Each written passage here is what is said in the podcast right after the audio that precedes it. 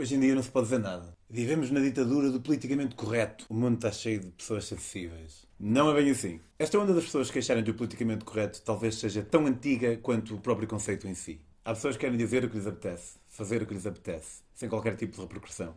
E quando alguém lhes aponta o dedo, dizem que hoje em dia já não se pode dizer nada, já não se pode fazer nada. Já nem se podem dizer piadas sexistas, nem racistas, nem xenófobas. Nem se pode dar uma lapadinha no cu de uma gaja, meu. Nem se pode dizer na rua Foda toda. Foda-se. Não, não se pode dizer na rua foda toda nem apalpar o cu de outra pessoa.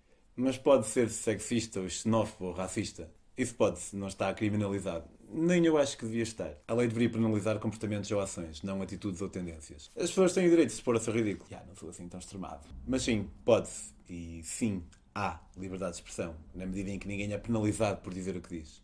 Se eu quisesse vestir a pele ofendidinho, até diria que é um bocado ofensivo as pessoas dizerem que não há liberdade de expressão. Na medida em que vivemos num país onde até há bem poucas décadas não se podia efetivamente dizer o que se queria contra o governo, por exemplo, e onde os meios de comunicação social eram censurados. E estes paladinos da justiça queixam-se por não poderem ser foleiros. Calhar devíamos cansar as pessoas que se queixam do cancelamento.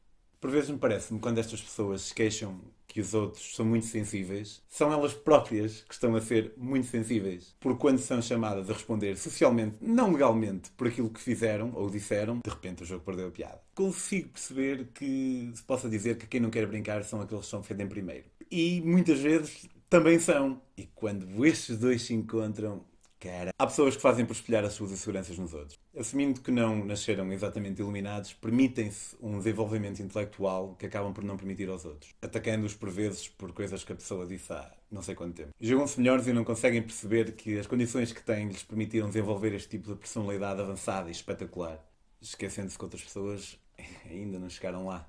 Há quem chame isto de virtue signaling, na língua de Jordan Peterson, ou sinalização de virtude, na língua de Ricardo Aris Pereira. A necessidade de mostrar aos outros que, sim, nós somos os virtuosos. Tem uma atitude contraproducente, na medida em que os seus exageros levam aos exageros do outro lado, que se esforçam muitas vezes para ofender mesmo de propósito. É muitas vezes o resultado desses sinaleiros da virtude, quando saem da casca apenas para atacar, muitas vezes vendo maldade onde não existe, não querendo permitir o diálogo onde ele devia existir. Porque o diálogo deve sempre existir. Não acho bem que alguém seja socialmente atacado por levantar hipóteses, por colocar questões sem ter a oportunidade de explicar. Muito menos que não tenha a oportunidade de se desculpar, de aprender e de progredir. Mas não me incomoda nada o desincentivo de mensagens que possam ser nocivas para a nossa sociedade. De vez em quando exerço o meu direito de voto em relação a humoristas que gozam com coisas que para mim não têm piada nenhuma, deixando de os seguir ou deixando de os ouvir. Há quem o exerça criticando-os nas suas próprias redes e tantas vezes aquele que é ofendido torna-se o ofensor.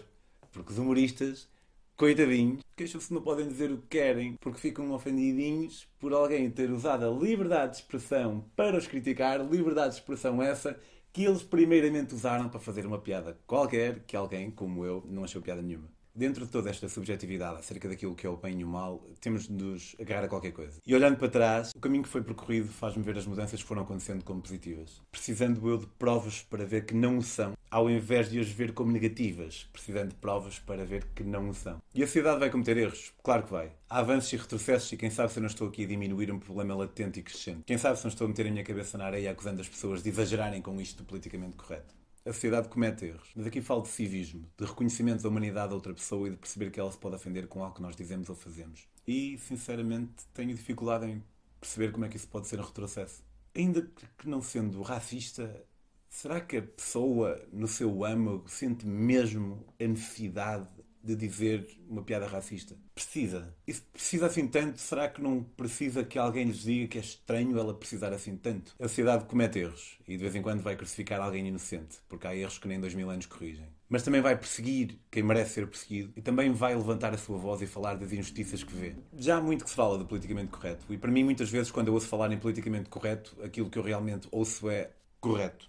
Há muito que se fala disto, mas antes era como se fosse uma pequena voz que penetrava da escuridão tantas vezes esmagada para que eles controlavam os meios de comunicação. Era preciso muita sorte e muito esforço para o progresso realmente acontecer. Agora, apesar de ainda ser preciso muita sorte e muito esforço, a modos que a comunicação está democratizada. Qualquer pessoa tem uma voz. Qualquer pessoa com uma publicação nas redes sociais pode criar um movimento. E esse movimento deve ser visto como aquilo que significa e contra aquilo que luta. E da mesma forma que esse movimento não deve, por exemplo, julgar todos os homens como abusadores ou todos os brancos como racistas, também nós não devemos julgar esse movimento baseado nos seus elementos mais radicais, naquela busca incessante de descredibilizar algo que vai contra a nossa maneira de ver a vida. Apesar disto não ser de agora, o paradigma está a mudar. Portugal, como tantas vezes, segue na cauda um movimento criado lá fora. Porque aqui a mudança é dura, custa. Somos feitos da madeira das naus que usamos para dar a volta ao mundo e para transportar escravos, para explorarmos a beleza do planeta e levar clonos. Aquilo do que somos feitos não nos deixa ir ao fundo, no mar revolto. Por isso não nos importamos com o peso que nos afunda as pegadas no chão, que nos atrasa. Eu preferia libertar-me.